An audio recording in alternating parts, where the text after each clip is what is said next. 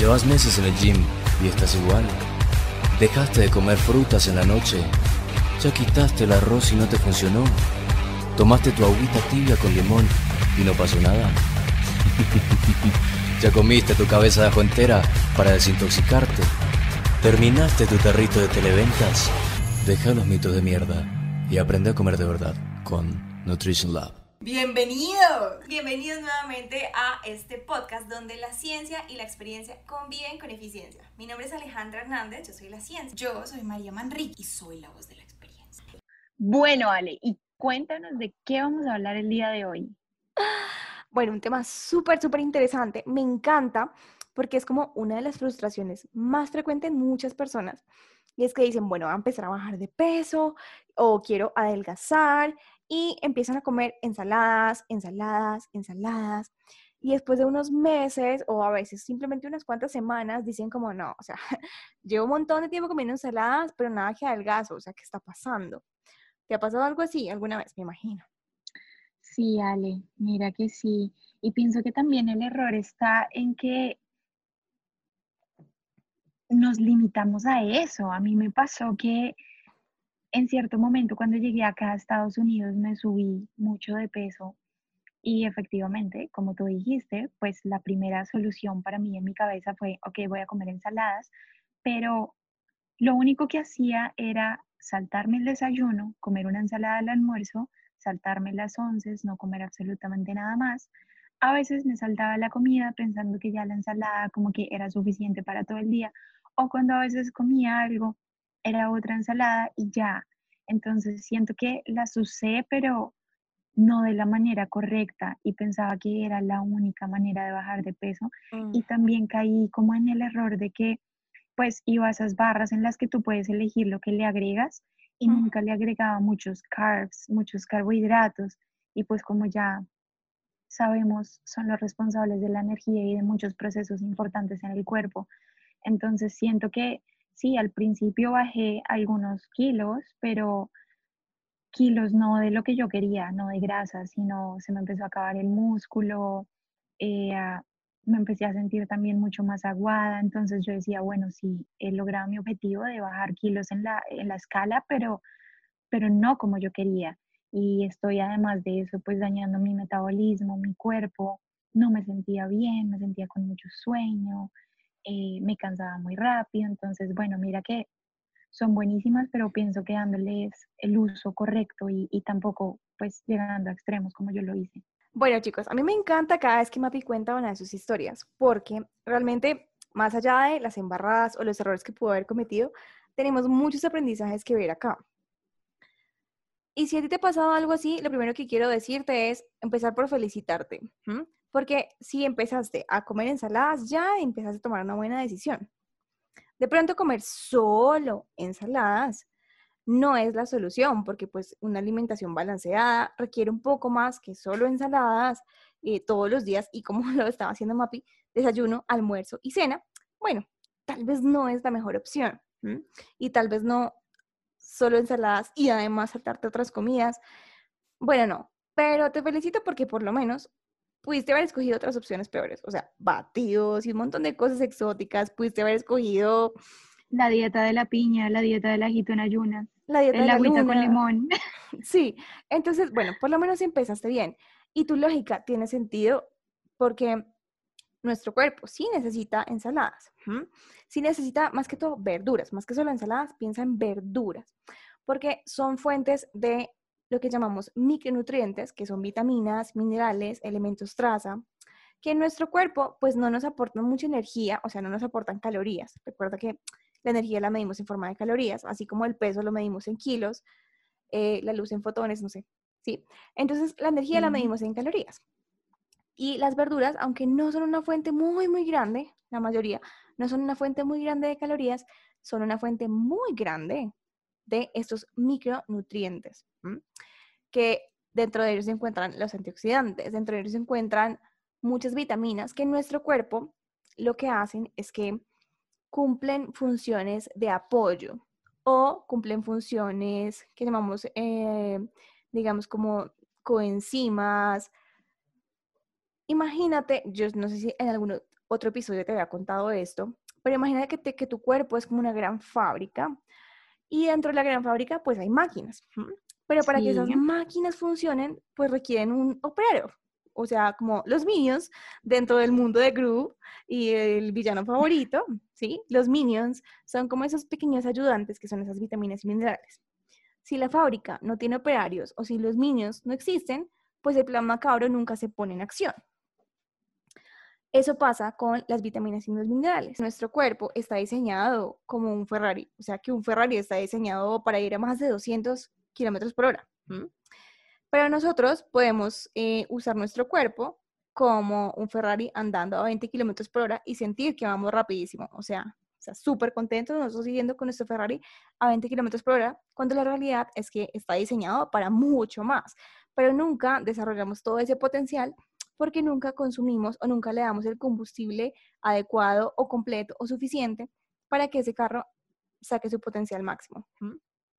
Claro, y esas vitaminas y minerales que tú dices que vienen de los vegetales, de las ensaladas, de las verduras, como quieran decirles, son muy importantes y lo digo porque, y acá viene otro ejemplo, eh, esto le pasa a una amiga, ella tiene ahorita una dieta, está con una nutricionista y la nutricionista le manda los gramos de carbohidratos que ella debe comer.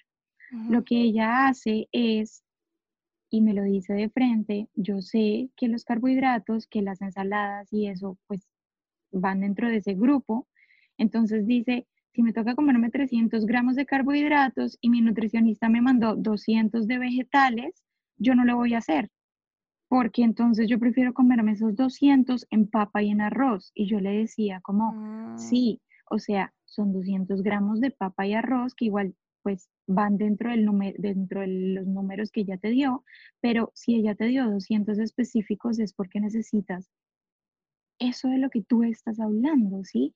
Entonces hay que también enseñarles, pues eso a los que nos están escuchando, que eh, es muy diferente, pues como el, carbo, el carbohidrato eh, y, y, como tu cuerpo se siente cuando le das una ensalada, cuando le das pues arroz, ¿sí? Como que los procesos cambian totalmente diferente y los nutrientes.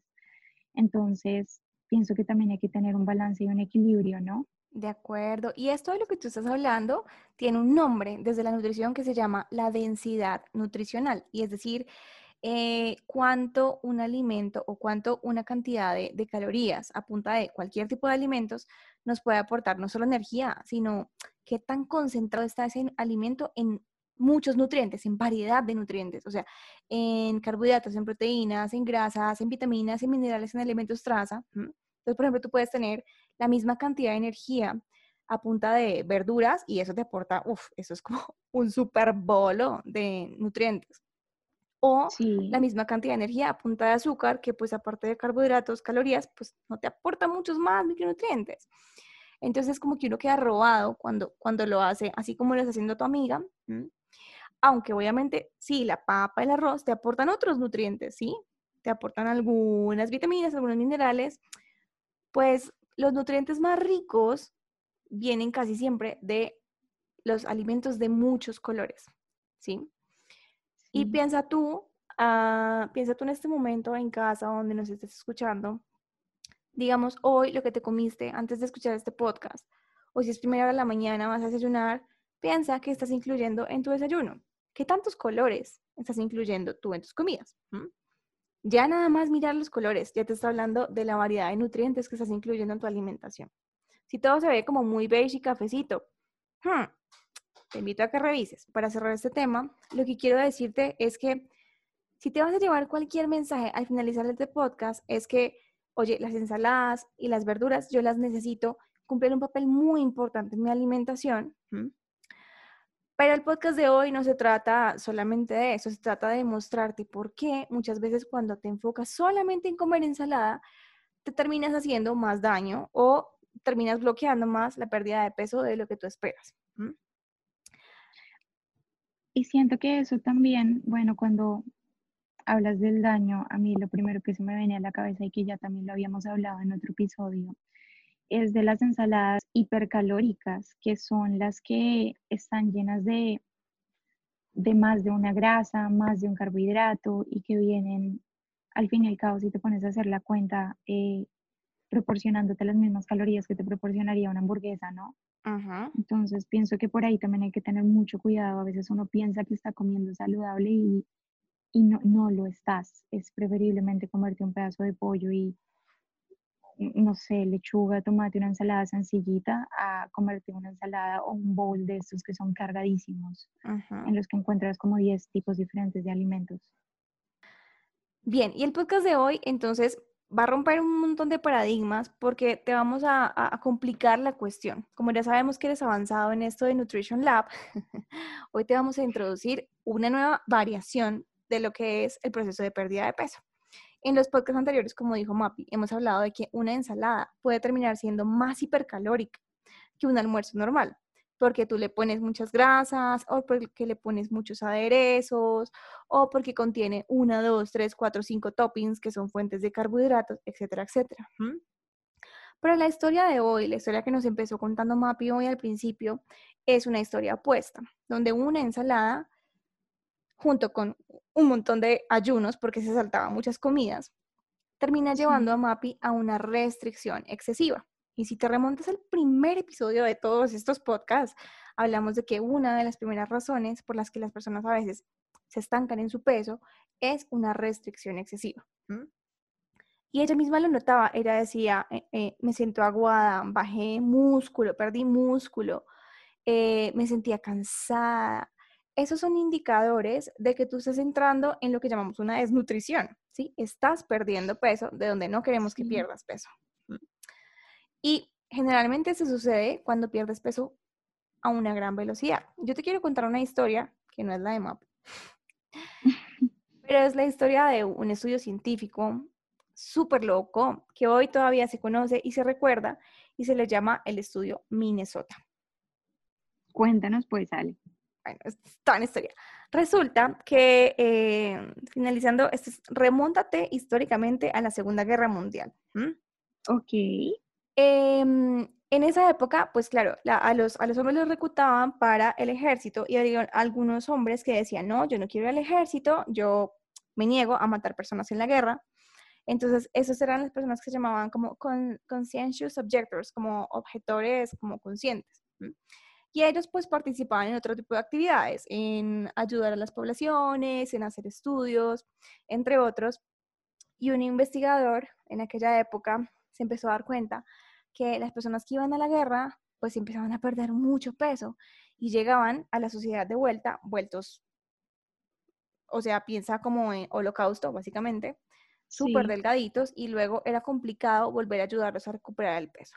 Entonces este investigador dijo, bueno, voy a reclutar personas que voluntariamente se sometan a una hambruna similar a las condiciones de, de los, de los soldados allá Wow. afuera Sí. y ver cómo es el proceso de pérdida de peso. Contarte la historia corta, eh, los ¿Qué pasó? estaban, les daban una dieta. Primero, les empezaron a dar una dieta normal, o sea, tranquilos para asegurarse de que todos iniciaran el estudio con unas condiciones similares, que todos iniciaran el estudio en buenas condiciones nutricionales. ¿m? Sí. Luego entonces les empezaron a bajar la cantidad de calorías que consumían, pero no eran ni tan poquitas, te quiero contar, eran como unas 1800 calorías al día. Pero les hacían caminar semanalmente 35 kilómetros y que diariamente gastaran casi como 3000 calorías a punta de actividad física. Eso es como, No, eso es impresionante. Eso, eso es como impresionante. correr siete horas, o sea, ni siquiera. Exacto. Claro, porque el objetivo era que perdieran mucho peso al nivel de lo que estaba pasando allá afuera, ¿sí?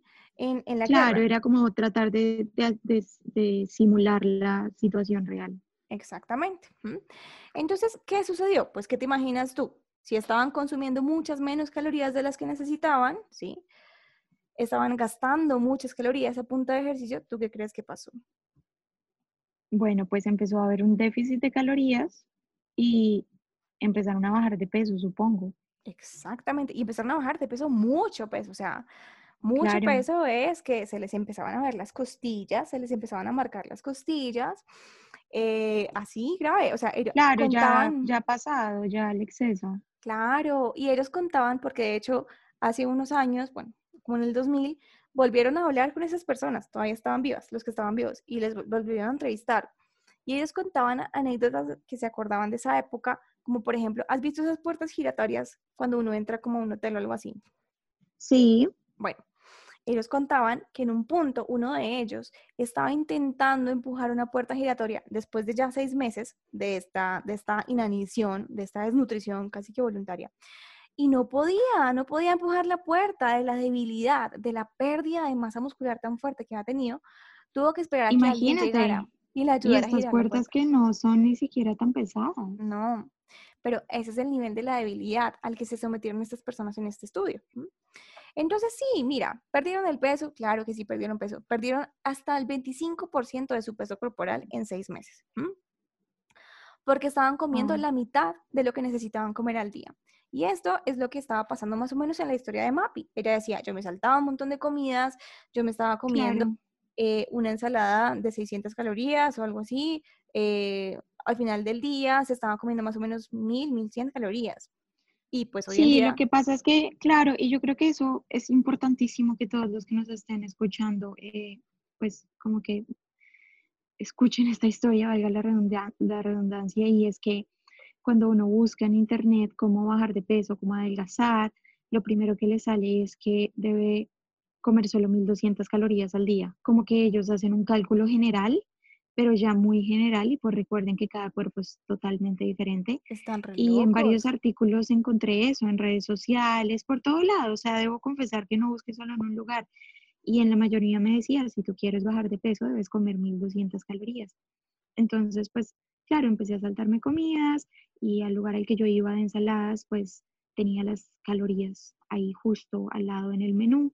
Entonces yo claro, no desayunaba, empezaba a almorzar, me comía una ensalada de 600, 700 y luego, claro, hacía la cuenta para que las restantes pues me las comiera por la noche, pero si te pones a pensar era un como un desbalance muy, muy grave. No, era muy Solo poquito. estaba comiendo dos veces al día, además que en ese momento yo trabajaba mucho, entonces yo creo que gastaba por ahí unas entre 600 a 800 calorías al día eh, entonces, claro, pienso que eh, eh, empecé a afectar ya un montón mi metabolismo y pues la forma en la que funcionaba mi cuerpo.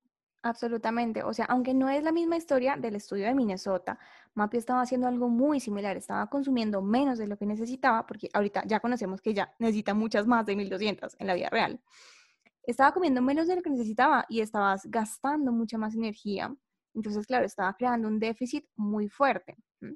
¿Qué pasa? ¿Y qué pasó en el estudio de Minnesota? Para que no te desconectes de la historia. Estos sujetos perdieron muchísimo peso al finalizar esos seis meses de hambruna voluntaria. Y luego entonces empezó el proceso de recuperación, que ellos dicen como, ah, es el periodo más duro de la historia, porque recuperarse es más, más difícil de lo que uno cree. Recuperar esa pérdida de peso tan grande les implicó a ellos meses y o algunos años en volver a tener una masa muscular igual a la inicial. El peso, el peso lo recuperaron súper rápido, ¿sí? El peso en total eh, lo pudieron haber recuperado en un periodo de 3 a 6 meses, pero era un peso más que todo de grasa. Pero el músculo se demoraron hasta dos años en recuperarlo. ¿Y esto por qué sucede?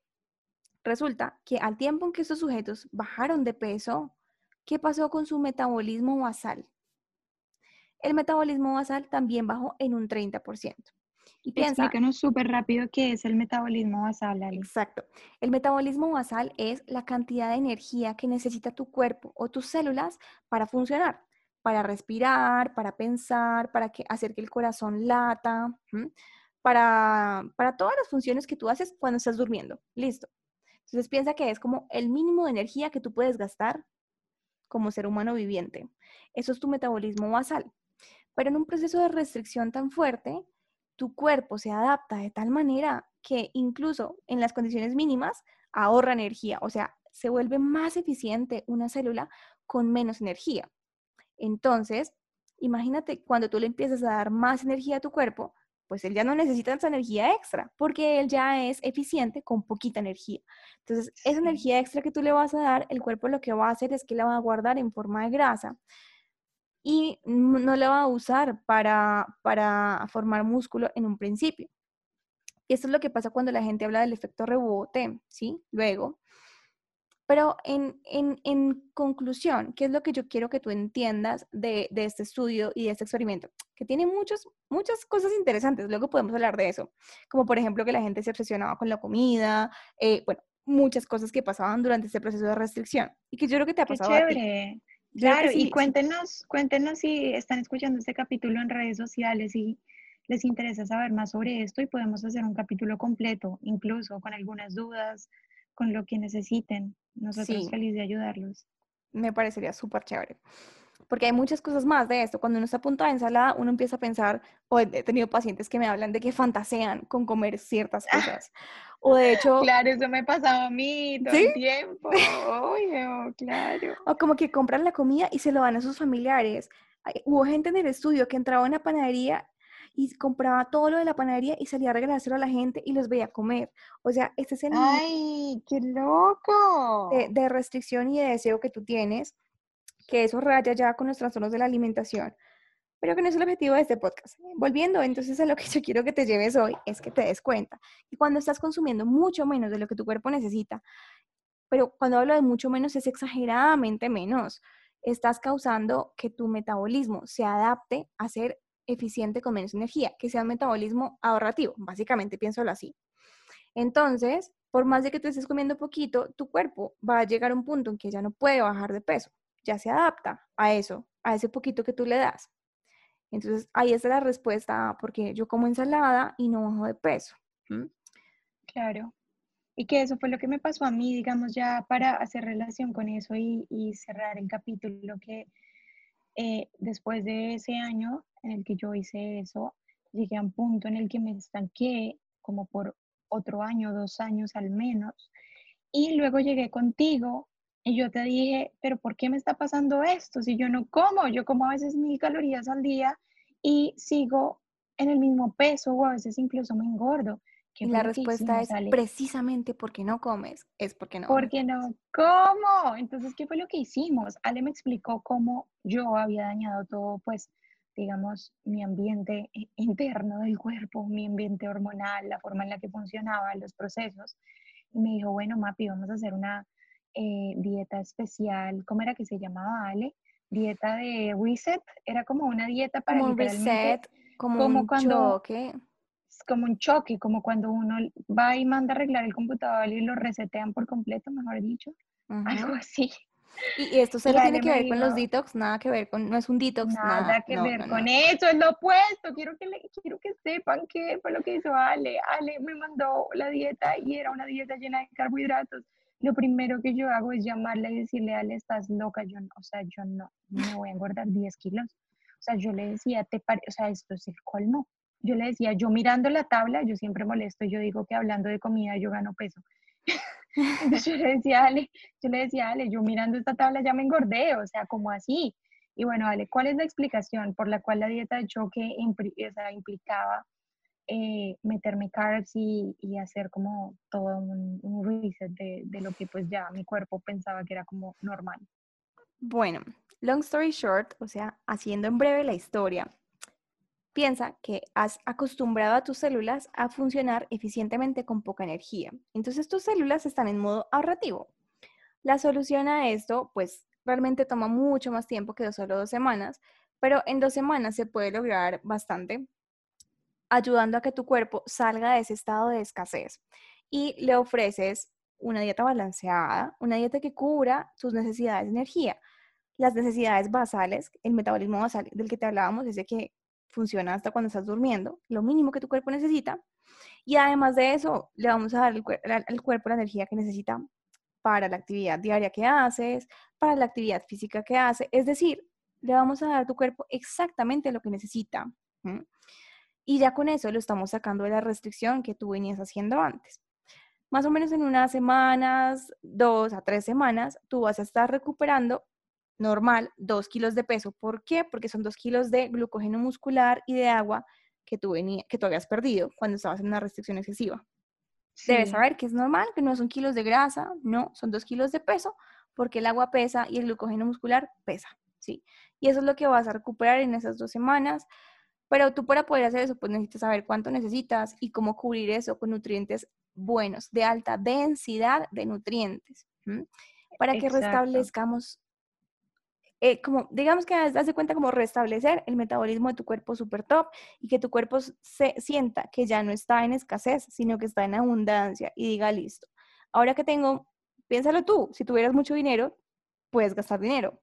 Pero si tienes poquito dinero, estás como, "Ey, no, yo no me gasto plata en eso. Mm, mm". Entonces, finalmente, si tú dejas de estar en restricción y le das a tu cuerpo justo lo que necesita, pues le vas a dar a tu cuerpo la señal de que ya está en capacidad de empezar a soltar o empezar a, digamos que a- a ser más flexible, ¿sí? Y ahí es cuando empiezas tú realmente a poderte permitir perder esa grasa. ¿Mm? Claro, y ya para cerrar acá, el resultado fue increíble. Nosotras tuvimos una dieta de choque de aproximadamente uno o dos meses, ¿cierto, Ale? Que inició el 29 de diciembre, me acuerdo Que mucho. inició además el 29 de diciembre. Háganme el favor, ¿quién empieza una dieta el 29 de diciembre? Cualquier día es un buen día para empezar. Yo no entiendo por qué dicen que empiezan los lunes. O Y sea, Ale, y además que Ale me decía, me decía, ¿cómo así? Pero que tiene que ver que, que sea ya el 31, que tiene que ver que vayas a comer un montón. Y yo, y, o sea, el hecho de que me metieras tanto como tanta presión me hizo como decir, bueno, nada, empiezo con todo el desafío. Y quiero que sepan que, por el contrario, no me engordé. Creo que ni los dos kilos que tú me dijiste, no me engordé, o sea, y yo no lo podía creer, o sea, yo de verdad no lo podía creer comiendo carbohidratos, pero es que ustedes no tienen idea la cantidad que yo comía. Y después de esos dos meses empezamos, eh, hicimos un cambio y para su sorpresa, eh, de ahí en adelante, yo creo que en el mes número dos, creo que ni siquiera dos, o sí, como en el mes número uno nada más, yo ya estaba como en un 90% de mi objetivo al que quería llegar. Y quiero que No solo de peso, sino de músculo y de todo. Porque, o sea, listo, perfecto, en ese primer mes. Y luego hemos tenido momentos súper bien, momentos súper bajón y todo el mundo, tú, yo, la modelo super top model, la influencer, todo el mundo fluctúa en su peso. O sea, quiero decirte, esta es una verdad que muchas veces la gente no cuenta, y es que el peso nunca se mantiene estable, todo el mundo fluctúa. Pues no fluctúa 10 kilos por encima y 10 kilos por debajo, no. Pero sí hay unos 2, 2 kilos por encima, 2 kilos por debajo, en las que es normal fluctuar. Y en un proceso como en el de mapping, en que estamos conociendo su cuerpo y encontrando cuál es el balance perfecto y cuál es el tipo de alimentación perfecto que funciona para ella, va a haber muchas cosas de, de, de corregir, de mejorar, de afinar. Y pues que eso lo puedes lograr, obviamente, pues conociendo tu cuerpo, sabiendo de nutrición o asesorándote muy bien con un nutricionista que te pueda acompañar. Exacto, Ale. Entonces, importante, ya para cerrar, pienso que, bueno, hay que tomar decisiones inteligentes, como veníamos hablando en los capítulos anteriores. Las ensaladas están bien, pero como ya dijimos, te puedes ir para los dos extremos. O para el extremo mío, que no hacía más, sino comer ensaladas y me saltaba comidas Y contaba las calorías y pues ustedes ya saben lo que sucedió. O para el otro extremo en el que compras una ensalada llena de, eh, de muchos alimentos y que termina siendo como si te comieras una hamburguesa, ¿no? Entonces pienso que eh, el balance es muy importante y que am, al fin y al cabo el peso es algo que fluctúa y que todos, pienso que eso es como una cosa de toda la vida, ¿no? ¿Vale? Que subimos unos Ujú. kilitos, bajamos unos kilitos. Lo importante es que, bueno, pues no fluctúe por ahí más de 3 kilos, ¿no? 3, 4 diría yo. Ya si estás fluctuando de 10 kilos hacia arriba, pues ya tienes que ir a donde un profesional. Lo, porque lo eso no es normal es que tú tengas normal. un peso, un peso como central y fluctúes dos kilos para arriba, dos kilos para abajo. Exacto. Eso es como lo Y normal. pues entendernos, entendernos, amarnos Exacto. y como valorar, o sea, valorar que igual pues estamos en un proceso. Sí, y mira, entender que, sabes que la ensalada no es la culpable, o sea, no es la ensalada la que está mal, es la ensalada yo la puedo volver súper hipercalórica o súper hipocalórica y, y, no es cuestión de la ensalada, es cuestión de cómo yo me relaciono con la comida y es cuestión de cómo yo me relaciono con mi cuerpo y entender que, o sea, yo no estoy mal, simplemente estoy en un proceso y todos los días puedo mejorar, todos los días me puedo adaptar o todos los meses. em, puedo, puedo corregir, dado el caso que diga, bueno, me estoy saliendo de, de, de lo que es adecuado, saludable para mí, pues retomar. O sea, eso es una cuestión que es de toda la vida. O sea, toda la vida tú vas a estar viviendo con este cuerpito que tienes. Así que, pues, oye, disfrútalo en el sentido Claro. nutricional. Dale a tu cuerpo alegría, Macarena. Ajá. en todo sentido. y bueno, nada, los dejamos entonces con esa, con esa historia, con estas experiencias, con estos estudios científicos, mejor dicho, con Nos todas las... caras de la moneda. escriban. Cuéntanos qué ha cuál ha sido el episodio que más les ha gustado hasta ahora. eh, qué cosas quisieran escuchar en unos futuros episodios. Y si aún no nos siguen en redes sociales, nos pueden encontrar como María Mambal, Mambal se escribe como M-A-N-B-A-L. o como Peak Elite Nutrition, que se escribe P-E-A-K, Elite Nutrition. Bueno, Ale, cuéntanos de qué vamos a hablar en el siguiente. Bueno, ¿se acuerdan que en los episodios anteriores hemos hablado de macronutrientes, que son los carbohidratos, las proteínas y las grasas, que son esos nutrientes que nos aportan energía?